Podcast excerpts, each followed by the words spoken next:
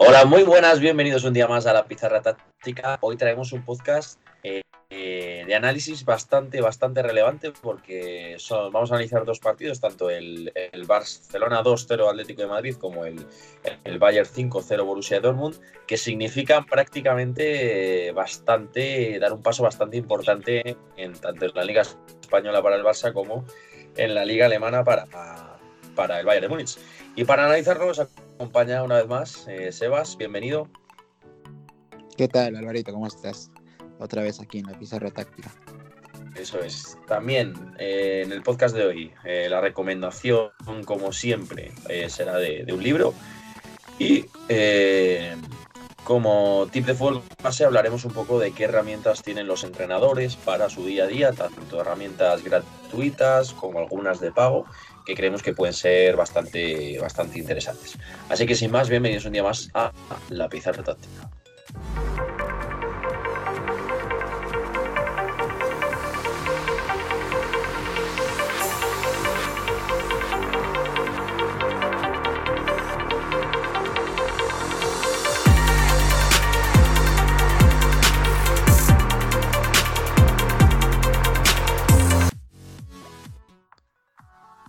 Bueno, comenzamos, como hemos dicho, con, ese análisis táctico tan importante de hoy. Eh, vamos a hablar primero, Barcelona 2-0 Atlético de Madrid, partido, partido que, bueno, prácticamente sentencia la liga a favor del equipo blaugrana. Eh, eh, como siempre, alineación 1-4-3-3, esta vez salió Coutinho por banda izquierda en el tridente ofensivo del, del FC Barcelona, Atlético de Madrid, lo que nos viene acostumbrando, 4-4-2, equipo compacto, el cuatribote, ¿no? Ya le funcionó en la ida de Champions League, con Saúl, Rodri, Tomás y que una línea de cuatro claramente por delante de la línea defensiva. Y bueno, cosas que te hayan llamado así la atención, porque ya hemos analizado bastantes partidos del Barça y alguno del Atlético de Madrid este año.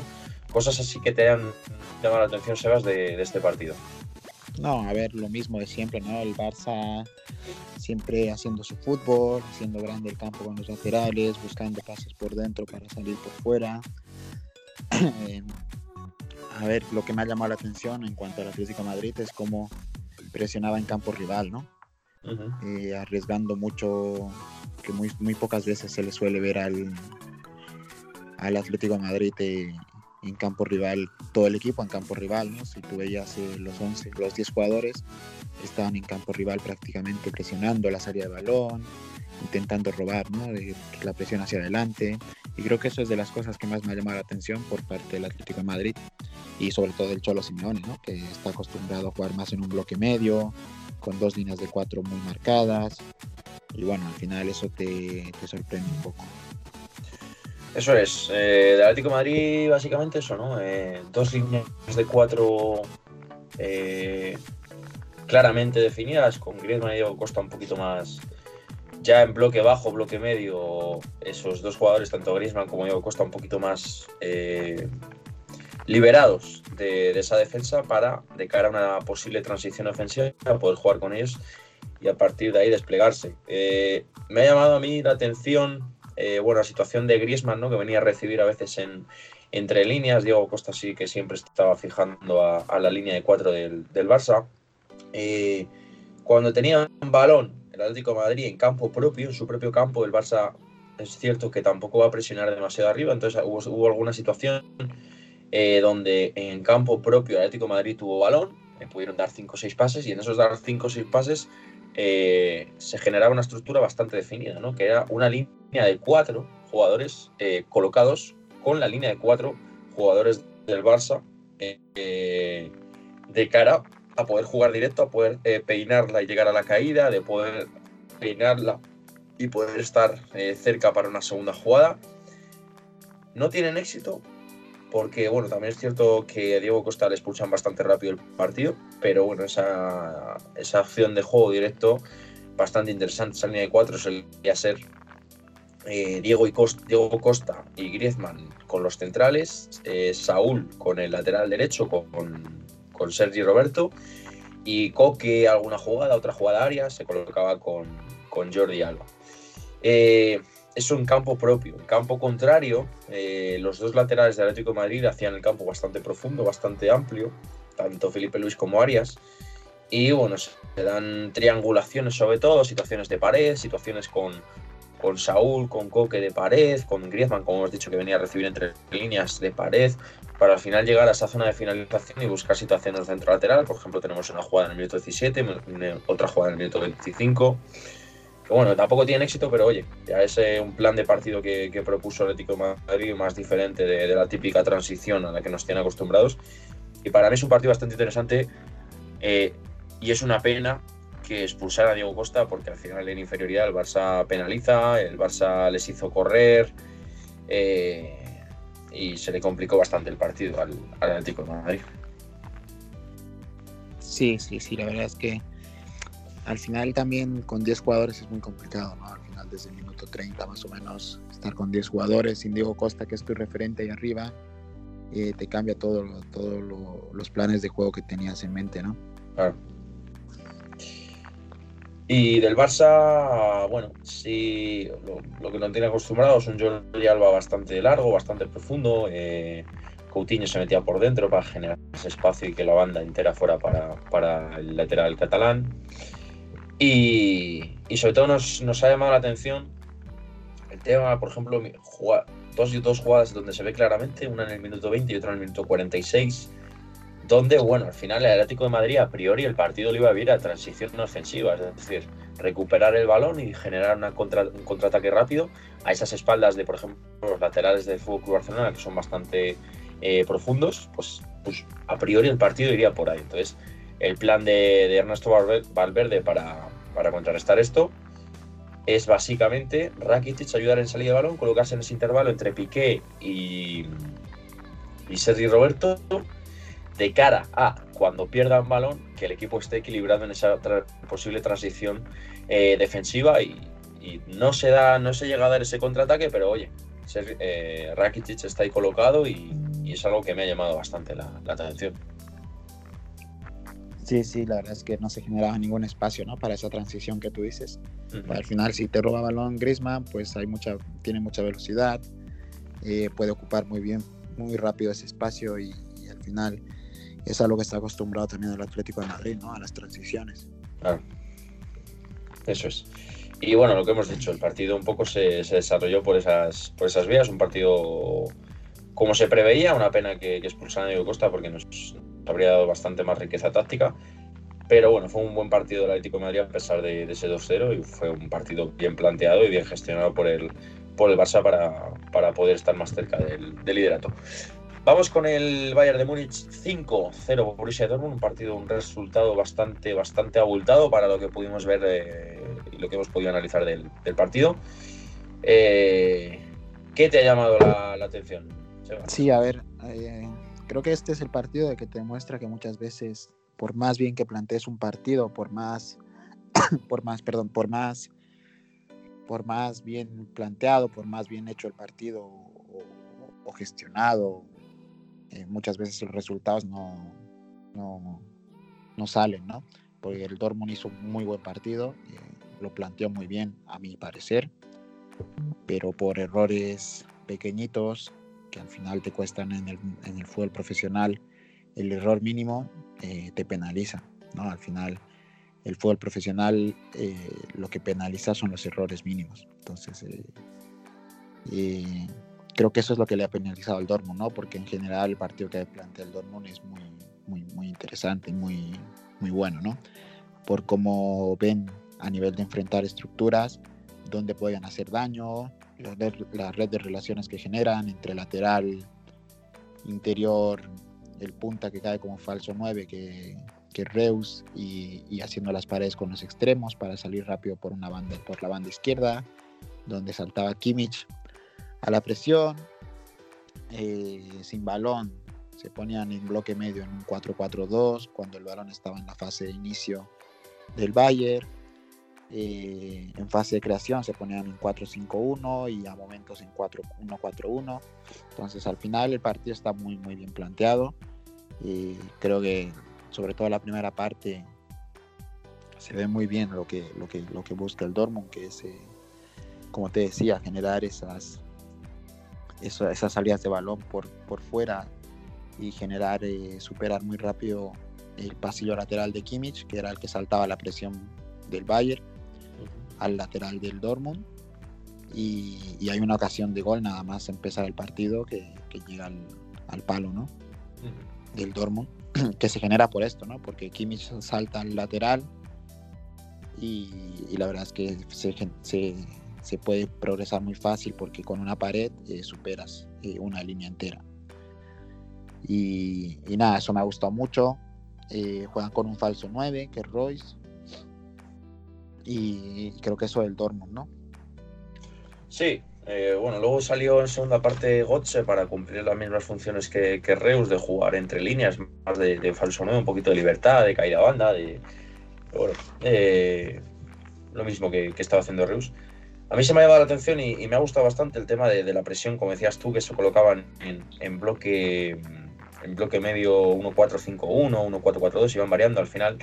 Eh, se ve claramente, sobre todo hay varias jugadas, por ejemplo, una en el minuto 20, donde eh, la línea, bueno, se colocaba más o menos, más o menos, un 1-4-1-4-1, donde la línea de cuatro mediocentros estaba en la línea de medio campo. Entonces, al final, el balón, cuando le llegaba al central, a uno de los centrales, tanto de a, a Hummels como a Sule, saltaba uno de los dos mediapuntas de esa línea de cuatro. Podía saltar eh, Delaney o Daud. Entonces, en ese saltar, al final ya generaba esa línea de dos delanteros junto con, con Marco Reutz. Y, y Witzel, que era el pivote del Borussia, saltaba hacia adelante con la marca de, de ese mediapunta que había saltado para no dejarle libre. Entonces, al final, lo que decimos siempre de que los sistemas son variables, de que no hay nada fijo, fijaros un momento hemos podido pasar de un 4-1-4-1 a un 4-5-1 a un 4-4-2. ¿no? Al final yo creo que el Bayern no llegó a aprovechar esa ventaja que se podía generar a esa espalda de esa línea de 4. Eh, pero bueno, al final conseguían salir de una forma u otra porque la presión del Borussia tampoco era muy, muy, muy coordinada. Y, también me llamó la atención porque además se dan bastantes jugadas eh, y la televisión alemana nos facilita bastante la labor porque eh, la cámara que pusieron era desde el fondo. Entonces el saque de puerta del Borussia se ven varias jugadas, se ven...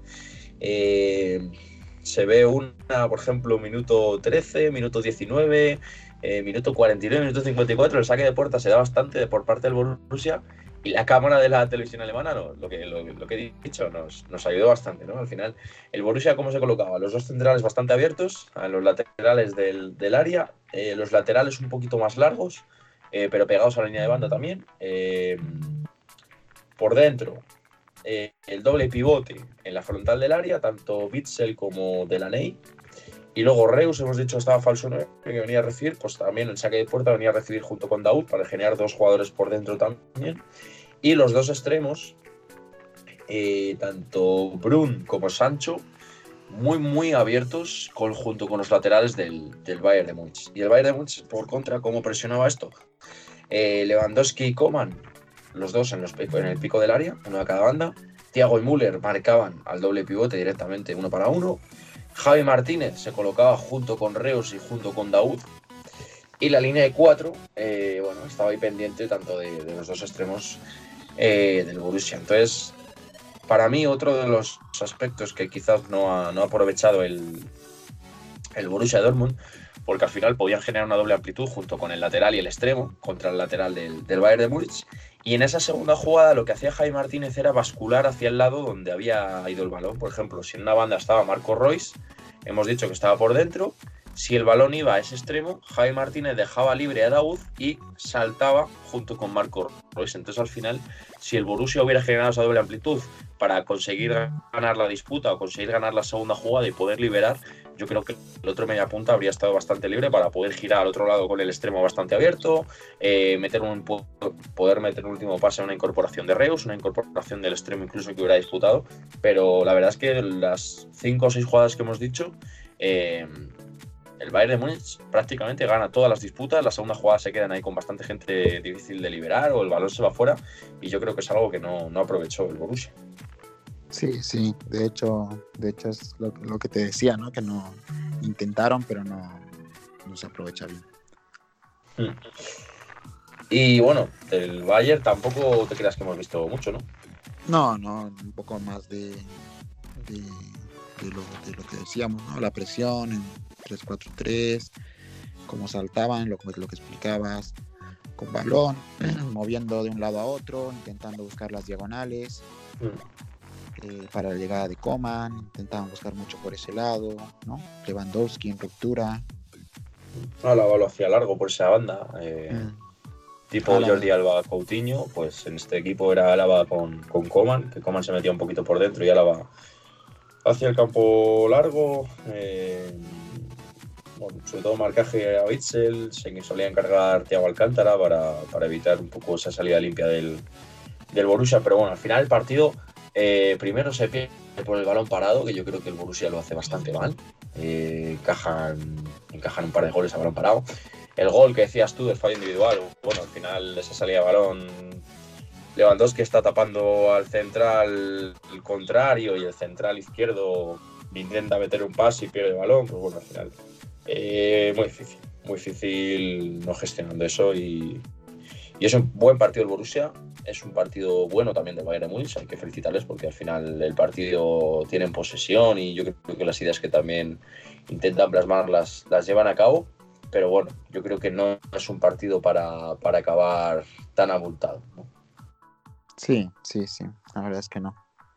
Por como lo han planteado ambos, yo creo que no era un partido para que termine así. Eso es. Eh, viendo este partido entendemos que el Borussia vaya, haya ido líder tanto, tanto tiempo esta temporada y bueno, yo creo que hasta final de año no, no sabremos quién, quién se va a llevar el, gato al agua. Pasamos a la recomendación, ya que hemos hablado del, del Bayern de Múnich. Eh, hoy vamos a recomendar el libro Franz Jürgen Pep, de un libro que ha escrito Axel Torres junto con la colaboración de Andrés Son. Eh, bueno, es un libro un poco que habla, básicamente, habla del Bayern de Múnich y habla de esa transición, de cómo ha llevado. Bueno, es un libro más o menos de, pues de la editorial Corner. Tiene aproximadamente unas 250 páginas. Se lee bastante rápido. Y es un libro donde se comenta la transición que ha vivido el, equipo muniqués eh, y también la selección alemana, también se puede explicar con, con la selección alemana, de de lo que diríamos el típico juego de Alemania desde, desde Franz Beckenbauer. Eh, pues esa innovación ¿no? con el jugador libero. Luego cuando estuvo de entrenador, pues, pues eh, el típico estilo alemán de, de, velocidad, de transiciones, de, pero de transiciones en el sentido de, equipo ordenado.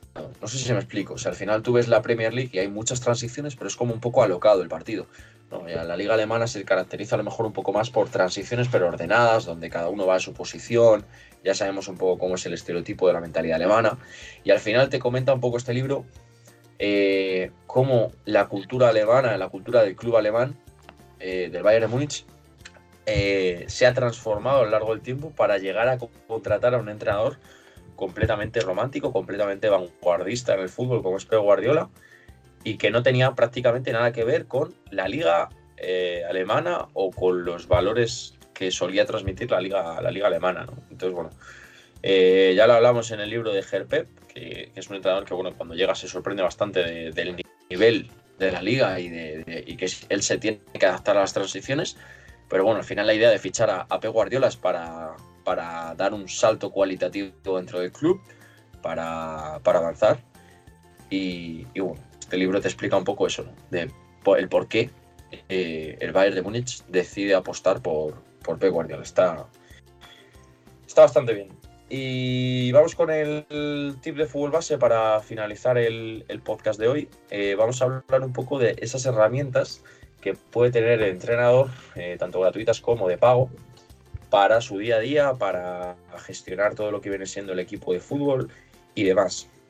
Entonces, si te parece, voy diciendo una a una las que, las que hemos conseguido reunir y las comentamos muy brevemente. ¿Vale? Vale. Vale, la primera, por ejemplo, podría ser el tema de eh, las plantillas de entrenamiento eh, a ordenador o, bueno, en las tablets, en, los móviles y demás. Que bueno, básicamente yo creo que es algo que habríamos visto todos. Es una, es una plantilla donde, donde ya te viene todo esquematizado de parte calentamiento, parte principal, parte de vuelta a la calma, material y demás. Entonces, bueno, eh, ¿cuál es tu opinión de, las plantillas? Sí, al final las plantillas te sirven un poco para, como una guía, ¿no? Es como una guía para el entrenador, para recordar qué objetivos quieres lograr de la sesión, qué objetivos quieres lograr de cada ejercicio y también al mismo tiempo anotar eh, qué feedback puedes tú recibir de parte del, del ejercicio, como lo has visto, ¿no? La evaluación de, de, cómo lo has hecho, anotar qué falta, qué mejorar, qué, qué puedes ir para la siguiente vez, qué no ha salido, quizás el tamaño del ejercicio, la cantidad de gente, no sé, muchas cosas, ¿no? Que suelen pasar el tiempo, y al final lo que te digo, las plantillas nos sirven para, es como una guía para recordarnos de los objetivos y, el camino por, donde queremos que vaya la sesión. Sí, al final, eh, bueno, hay muchas plantillas que puedes encontrar por, internet. Yo creo que lo mejor es haceros vosotros la, vuestra propia. Eh, porque al final el que va a usar las plantillas sois vosotros. Entonces, eh, si tú quieres tener el entrenamiento organizado o por lo menos la, sesión organizada de una determinada manera, yo creo que lo mejor es que te crees tu propia plantilla. Al final, por ejemplo, yo utilizo una plantilla donde apunto todo por ejercicio, apunto qué material voy a utilizar, cuál es el feedback que voy a dar, cuáles son los objetivos técnicos, cuáles son los objetivos tácticos, cuáles son los objetivos psicológicos, cuáles son los objetivos físicos.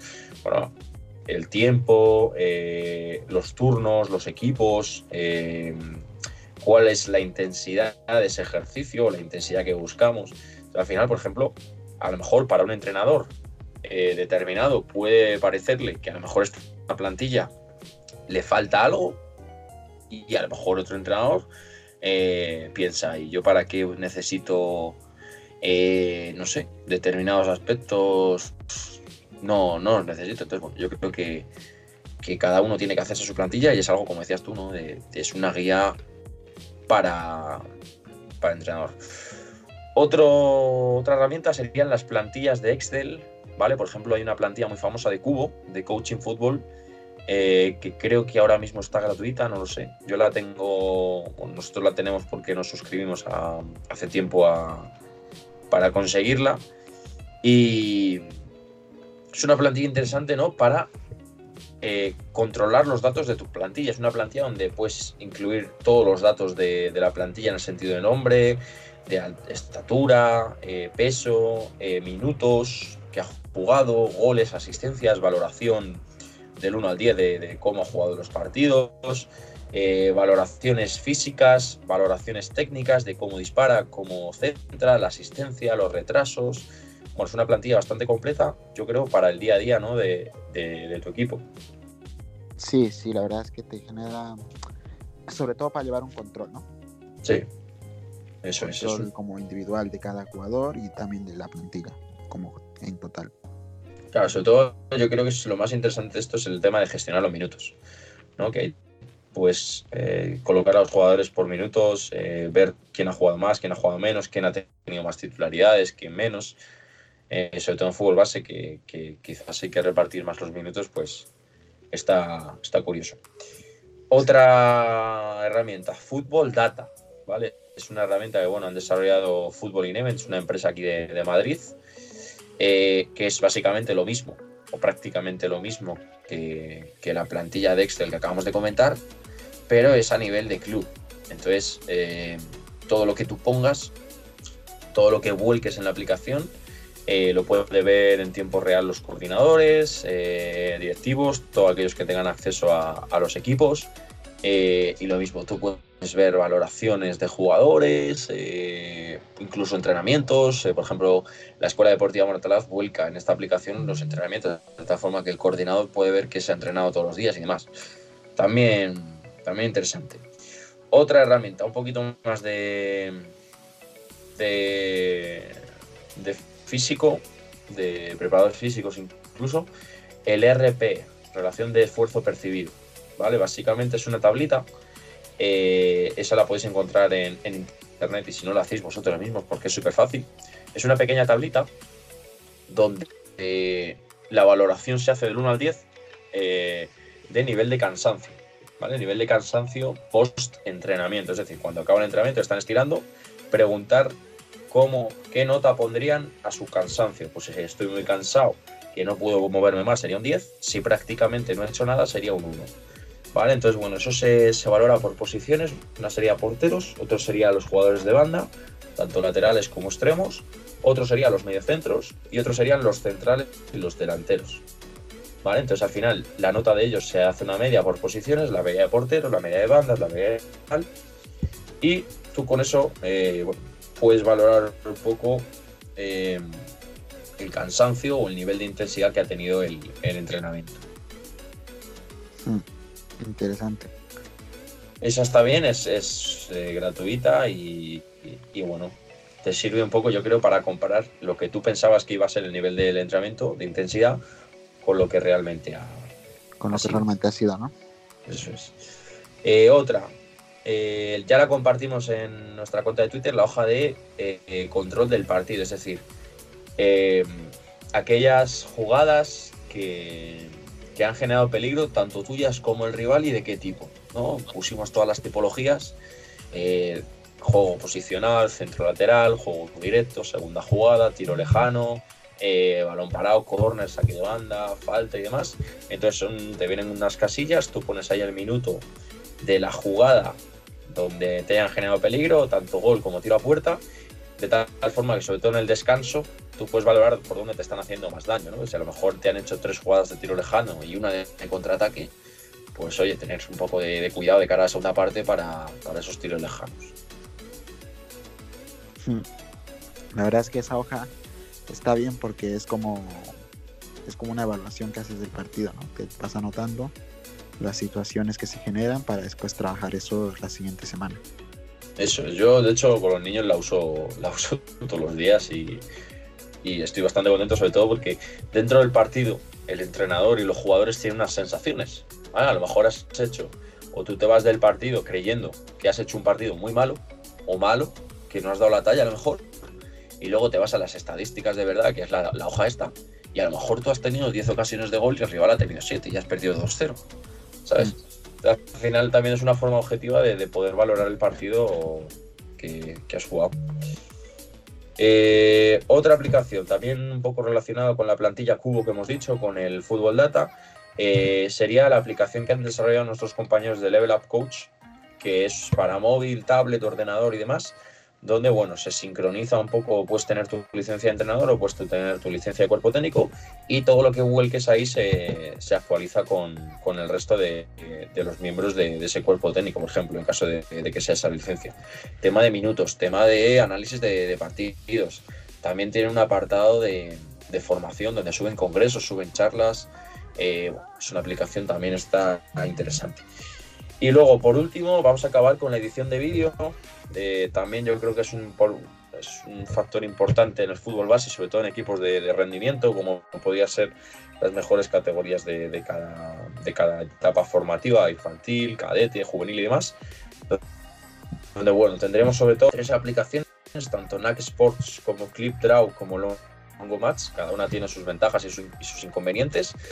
Eh, pero bueno, básicamente lo que te ayuda es a volcar el vídeo en la aplicación y editarlo de tal forma que puedas poner eh, círculos, rayas, mover incluso jugadores, eh, poner texto de tal forma que ese análisis de vídeo que presentes a los jugadores se vea de la forma más clara y más rápida posible. Creo que es un tema bastante interesante. De hecho, nuestros vídeos de la pizarra táctica lo hacemos con una de estas aplicaciones. Y es algo del fútbol moderno que, que, que yo creo que está bastante bien. Y por último terminamos con, con el Tactical Pad. Es una, es una herramienta donde básicamente es una pizarra táctica donde tú puedes mover a los jugadores y puedes generar o puedes crear eh, situaciones de vídeo moviendo esos jugadores, esas fichas, ¿no? como si fuese una pizarra. Entonces está bastante bien porque eh, es muy visual eh, y los jugadores la verdad es que yo creo que lo agradecen cuando, cuando ven una animación de, de este tipo y esta sería también de pago. ¿Vale? Las situaciones de las aplicaciones que hemos hablado de, de, de la aplicación de Level Up y las ediciones de vídeo y esta última de Tactical Pad, pues, pues son de pago. Pero bueno, merecen, merecen la pena. Y bueno, estas son un poco las herramientas que hemos conseguido eh, coger para poder comentároslas.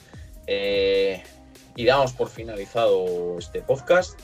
Eh, yo creo que ha estado bastante bien, sobre todo el análisis de esos dos partidos. Y nos vemos a la vuelta de Semana Santa.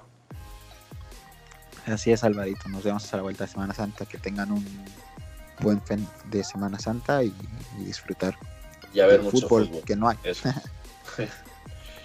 un abrazo. Un abrazo.